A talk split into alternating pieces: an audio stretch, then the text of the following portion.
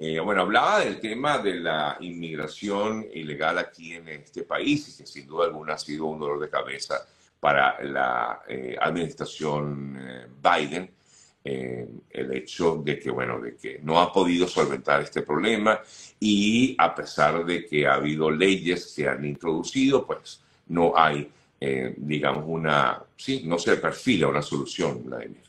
No, no se perfila y no solamente por un tema de leyes. Los procedimientos no han servido para absolutamente nada. La asignación de recursos no ha servido para absolutamente nada. Y eso ha puesto, como lo hablamos tú y yo hace creo que un mes, eso ha puesto a pelear a los migrantes que han ingresado de manera, digamos, legal y a aquellos que han ingresado por vía frontera, cruzándola ilegalmente y entregándose a oficiales de, de migración. Porque una de las cosas que hay una confusión importante. Algunas personas piensan que el cruzar ilegalmente a la frontera y entregarse a un oficial de CBP es legalizarse, y no es así. El ingreso es totalmente ilegal y el procedimiento es totalmente distinto porque se supone que tú debes ser sometido a un tribunal de deportación a menos que tú muestres que no hay otra opción que necesitas quedarte por razones humanitarias. Pero bueno, el hecho es que sí, sin duda alguna, eh, el tema migratorio con Biden ha sido determinante, el tema de la inflación con Biden ha sido determinante, el tema del escándalo con su hijo Hunter Biden ha sido determinante también.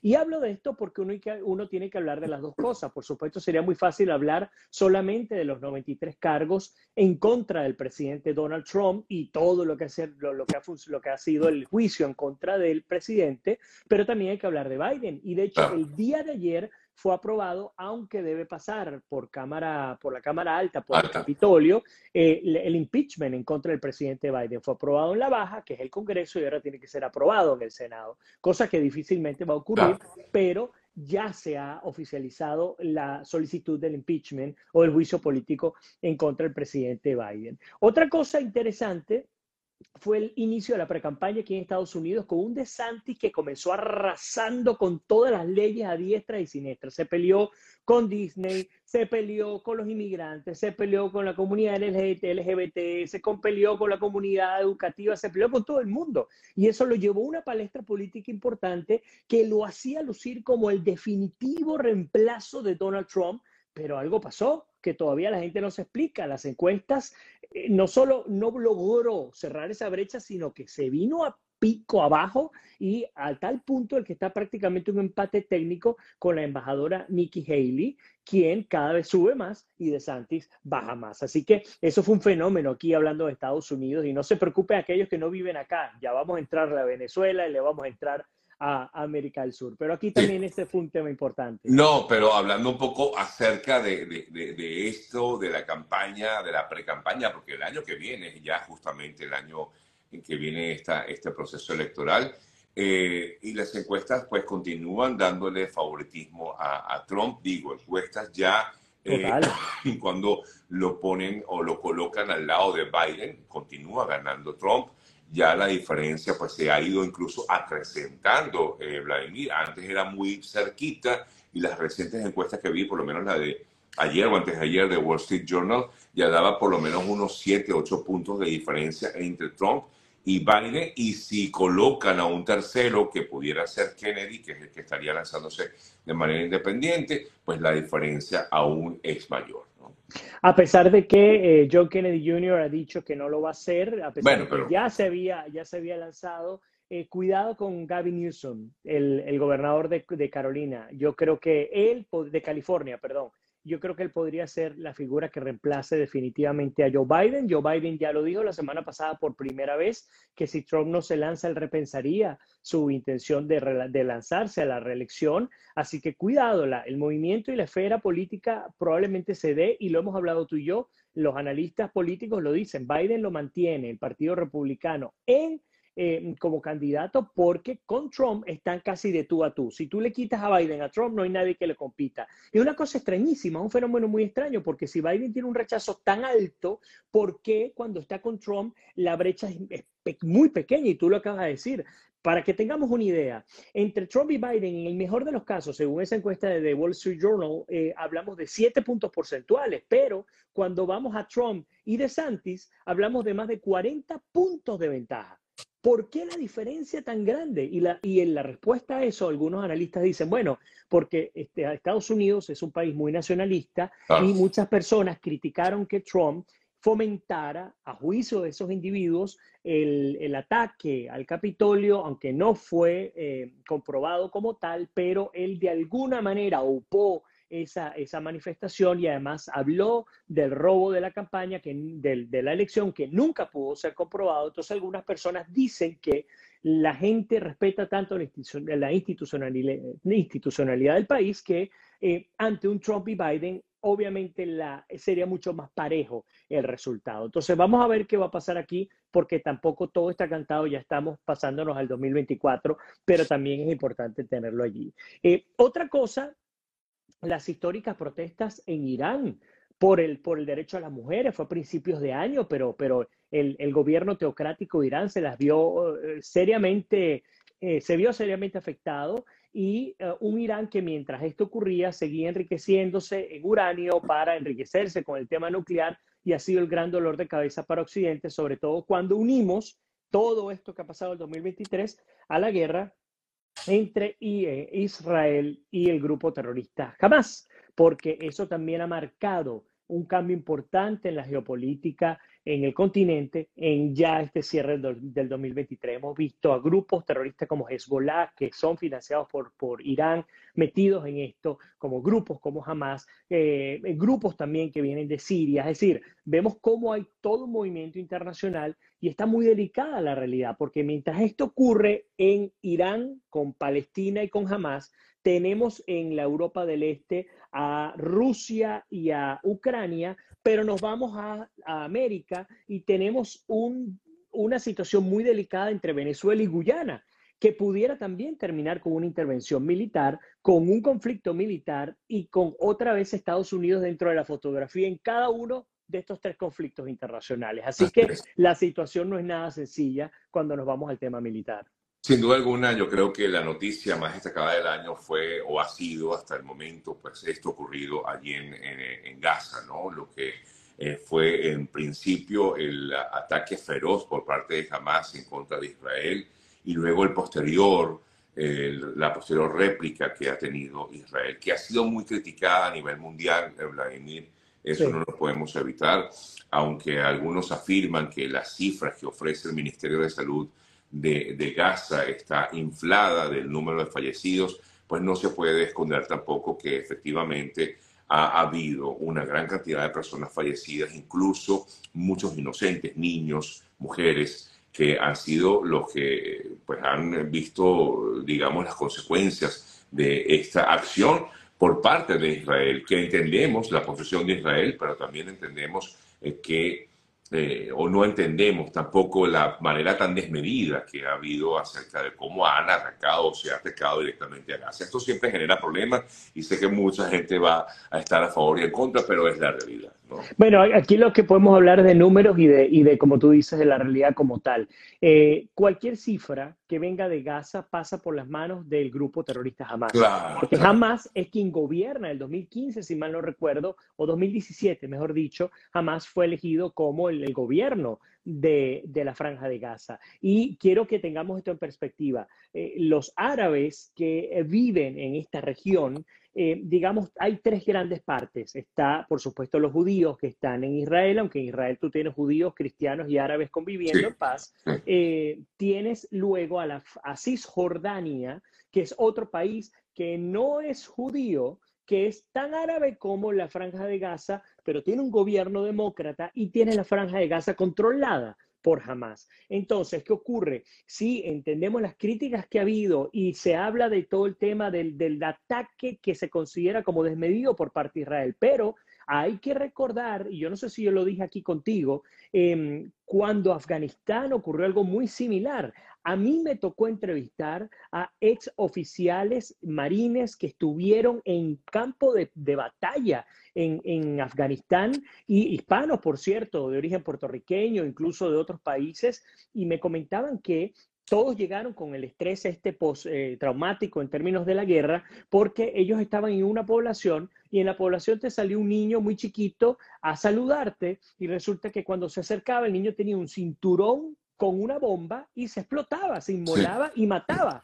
a los oficiales americanos. Entonces llega un punto en el que estos oficiales no les queda otra opción que atacar a todo aquel que se pareciera enfrente porque eran usados como escudos humanos y es lo que ha ocurrido en la franja de Gaza. Yo entiendo, en Gaza están asignados, son 51 kilómetros de largo por 19 a 12 kilómetros de ancho, hay 2.3 millones que ya prácticamente no queda nadie allí y desgraciadamente para mí, el 80% de la población de, esta región, de la Franja de Gaza, ha quedado destruido por los ataques. Yo entiendo eso, pero también entiendo que los túneles de Hamas y que los centros de operaciones de lanzamiento de misiles están también en los propios hospitales donde están llevando a los niños a las víctimas. Entonces hay que poner las cosas en su justa dimensión sin pretender colocarte de un lado o del otro, hay que ponerse en la justa dimensión. Y tan cierto es esto que yo les voy a comentar algo. Informes de inteligencia han demostrado que el grupo Mossad sabía un año atrás sobre estos ataques y desestimaron los ataques.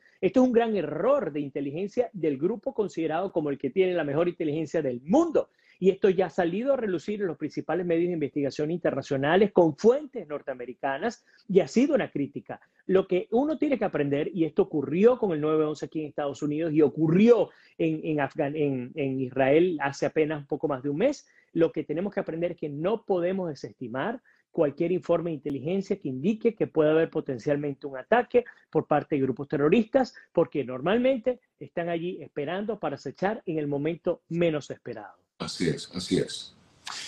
Bueno, Vladimir, nos quedan minutos, pocos minutos. Vamos a hablar de Latinoamérica. Yo creo que, sin duda alguna, lo más destacado de Latinoamérica ha sido el triunfo de Javier Milei como presidente de Argentina y no podemos dejar de lado lo que pues, ha representado también el triunfo de María Corina Machado en las primarias en Venezuela, que ha tenido sus consecuencias. Yo hoy comentaba temprano que ya ahora también quieren agarrar el partido de, de, de, Corina 20 en Venezuela por parte de este señor Ratti, que yo no logro entender, pero bueno, en fin, no sí logro entender lo que pasa. Todo esto es una jugada, por supuesto, todo esto es una jugada política allí, pero bueno, los, eh, esto, vamos a destacar un poco lo que ha sido Latinoamérica, sobre todo esta, digamos, el triunfo de, de, de, de eh, y por supuesto de María Corina en, en Venezuela. Voy a comenzar al revés y prometo ser conciso. Dale, dale, dale. Un, si un empresario que tiene 30 años de cárcel, convicto por lavado de dólares,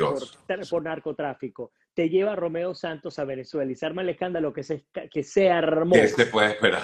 Pues que se puede esperar para el tema de la política, para el tema de la economía, para el tema de la seguridad, para el tema de lo que sea en Venezuela. Número uno, la victoria de María Corina Machado es la respuesta clara a que el venezolano está, eh, pero está harto de, la, de la, del estamento político venezolano, de oposición y de gobierno. Lo hemos dicho durante muchos años, son caimanes del mismo charco. Y para el que me diga, pero es que María Corina tiene 20 años ahí metida, bueno, tiene 20 años intentándolo, nunca lo ha logrado, primera vez que lo logra. Entonces, es la respuesta clara a que la gente quiere romper con toda estructura política tradicional venezolana. Número uno. Número dos, el ridículo, el más nefasto y eh, tonto, estéril, no sé qué otro calificativo darle, al referéndum del chavismo en Venezuela. Para lo de Guyana es, eh, fue otro gran fracaso. Y la respuesta es simple, la soberanía debe ser controlada por el Estado venezolano, independientemente de la opinión de los ciudadanos. En Guyana solamente hay 800 mil habitantes. Eh, Venezuela se ha venido for, supuestamente equipando militarmente con los rusos. Hemos gastado más de 20 mil millones de dólares, o sea, son más de 20 billones de dólares durante el chavismo, comprando armas, comprando aviones, comprando buques, comprando no sé qué carrizo. Y esta gente no tira, pero ni con una gomera, ni con una china te tiran una piedrita para el otro lado. Yo no digo que se metan militarmente, pero si Guyana ya dice, ese territorio es mío, Venezuela tiene el derecho de decir, ese territorio es mío, y tiene derecho a defender ese territorio. Pero Venezuela no está moviendo un dedo. Yo le pregunto al chavismo en Venezuela, porque le, yo les dije que les prometía que iba a seguir el juego del chavismo. Ustedes son tan bravos Ustedes están también equipados militarmente y tienen todos esos militares de 85 soles y con no sé qué cuántas cosas. Yo creo que los soles que les ponen aquí son por repartir pollos en Mercal, pero de todas maneras, yo no entiendo por qué estos militares no salen a defender la soberanía Aún peor cuando dicen que 10 millones de personas, cosa que es otra gran mentira, votaron por ello. Cierro el tema Venezuela porque entonces entro con el tema de, de Argentina. En paralelo tenemos a dos personas clave en el continente por un lado en términos de seguridad, a Bukele, por otro lado en términos de economía y de política, a Milei. Un tipo muy disruptivo y ayer se ha lanzado una de las medidas económicas más fuertes en la historia de Argentina. Pero lo dijo o lo dijo su ministro de Economía, si no hacemos esto, podemos llegar a tener una inflación de hasta 14 mil, 15 mil por ciento, una locura lo que puede ocurrir. La, moneda se devaluó 50% un solo plumazo. En uno de los tipos de cambio de dólar llegó hasta 100%, de 400 ahora te cuesta 800 pesos un dólar, pero en paralelo, ¿qué hizo? Número uno, redujo de 18 a 9 los ministerios. Número dos, los departamentos que había para de los ministerios eran ciento y pico, los llevó a 50. Número tres, detuvo todas las obras de construcción que no habían iniciado. Número cuatro, prometió que iba a eliminar completamente cualquier tipo de gasto y déficit fiscal que pudiera haber. Y número cinco, dijo, señores, hay que amarrarse los pantalones porque tampoco vamos a dar subsidio a la gasolina, a la luz. Es decir, Vienen momentos difíciles. La pregunta es, ¿el pueblo argentino lo entenderá o le dará la espalda y otra vez volverá a este círculo vicioso? Bueno, depende precisamente, como tú bien lo comentas, Vladimir, de lo que decida la población argentina. Es el momento de decir, bueno, si estamos contigo, entendemos, vamos a seguir adelante, de lo contrario, eh, bueno, va a ocurrir lo que ha ocurrido en otros países, ¿no? El problema, Sergio, es que nos han acostumbrado a nuestros países a que mejor es malo conocido que bueno por conocer. Y cuando ese bueno por conocer se te aparece con una bofetada como la que ocurrió ayer, porque es una bofetada. Si tú tienes un, un, no sé, este control, me costaba ayer un dólar, ahora este control me está costando prácticamente el doble solamente en cuestión de, de, 10 horas. Entonces es sumamente complicado. Eh, esto, esto me hace pensar, eh, por ejemplo, llegando María Corina Machado al poder en Venezuela, digamos, vamos a, a tener esa, eh, esa, esa, ese panorama, ese, digamos, la posibilidad de que esto ocurra. Ella debería tomar medidas similares. O peores. o peores, porque al final le va a tocar duro eh, empezando con la burocracia que hay en Venezuela, eh, así como la había en Argentina o la hay en Argentina todavía, pues eh, son medidas drásticas que no a todo el mundo les gusta. y yo te voy a decir algo, y perdóname que te ataje, yo estoy de acuerdo con, y que estaban preguntándolo allí, yo estoy de acuerdo tanto con las medidas de seguridad de Bukele, 100% de acuerdo, y estoy 100% de acuerdo con las medidas económicas de mi ley. A pesar de que tengo dudas sobre el ministro, de Economía que, que, que, designó que, por cierto, era expresidente del Banco Central, un banco que él mismo quiere cerrar.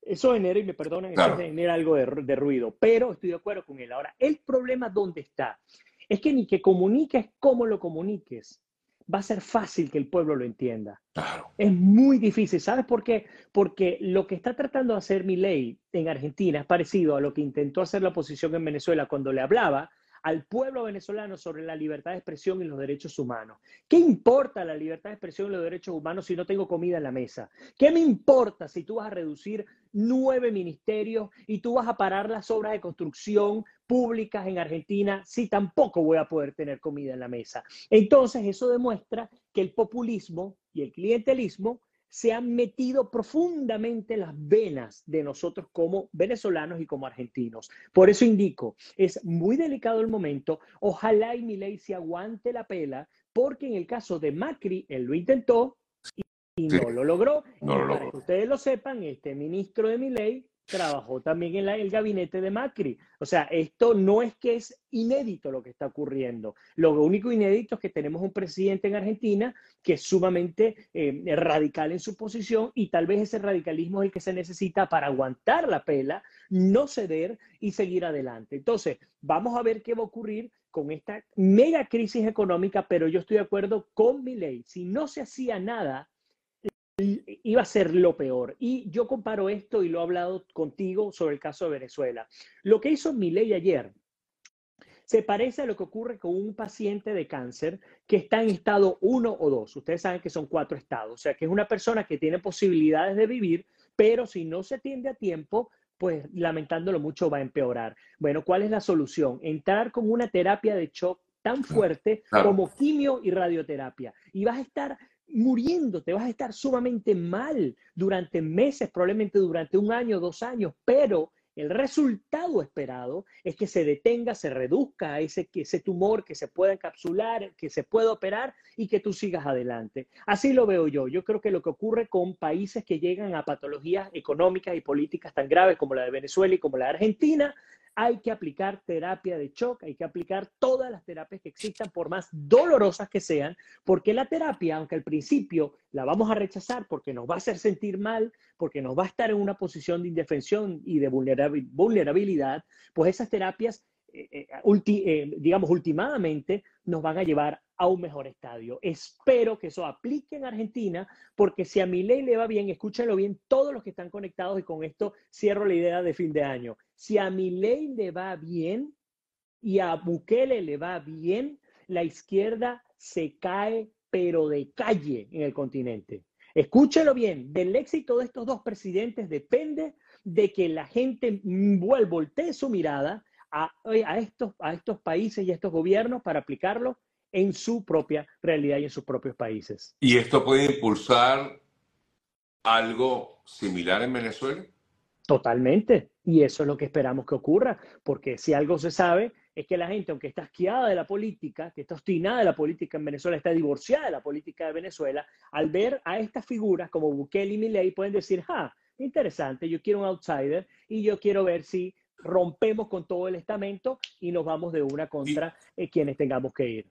Y, por ello todas las trabas pues, que, se han presentado. Justamente. Claro, por supuesto que sí, pero las cosas cambian. En la política siempre se los he dicho, los tiempos en la política no son elásticos, son, eh, perdón, no son estáticos, son, elásticos. Así es. Vladimir, te agradezco muchísimo, de verdad que ha sido súper interesante, súper bueno hacer una, digamos, un recuento un poco de lo que ha ocurrido este año en materia informativa, sobre todo desde el punto de vista de las noticias más destacadas. Gracias, Vladimir, por todo lo que ha sido este año, por tu participación muy esperada por mis amigos que nos siguen. De verdad que te agradezco muchísimo. Siempre atinado en tus comentarios. Eh, no estoy, siempre estoy de acuerdo contigo, pero igual son bienvenidos los comentarios que hace el análisis que hace nuestro buen amigo Vladimir Kislinger. Que pasen una Navidad maravillosa. si no conversamos de nuevo. Eh, igualmente te deseo lo mejor a ti, a tu esposa, a tus chamas y bueno, mucho éxito para todo, para ti y también allá en Tampa en tu trabajo. Fuerte abrazo. igual, para ti, Sergio, igual para todos. Y si me regalas un minuto, es un momento especial, por supuesto, para todos.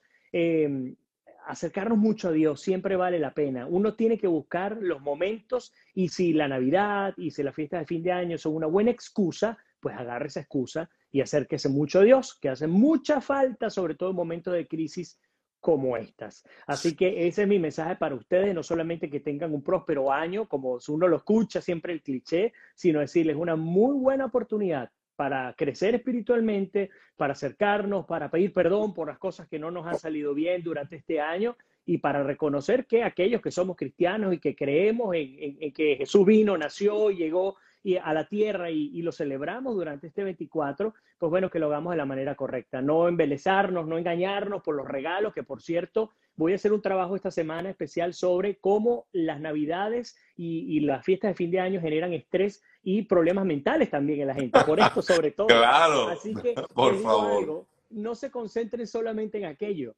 Hay algo muy importante que detrás de todo esto y, y por algo eh, estamos conectados hoy acá y no quería cerrar de otra manera que no fuera esa. Es un muy buen momento para que ustedes, su familia, sus hijos, sus padres tengan un momento de reflexión, de agradecimiento a Dios, de agradecimiento porque están aquí y aquellos que no están y por los momentos difíciles también porque son pruebas que a veces nos, nos tienen que llegar para crecer. Así que ese es un mensaje para ustedes. Ustedes saben que siempre cierro diciendo que Dios me los bendiga y lo que les pido es eso. Si están este 24 o reunidos con su familia, aprovechenla y, acérquense mucho más a Dios. Yo tuve el regalo después de siete años sin ver a mis padres, de verlos por primera vez hace una semana atrás, en persona aquí, tocarlos, y no se imaginan qué tanto llegué a acercarme a Dios con el agradecimiento, pero también me hizo entender que cuando no los tengo, también debo estar agradecido por los regalos que Dios me envía todos los días, como este, estar conectado con Sergio y con todos ustedes. Así que Dios me lo bendiga.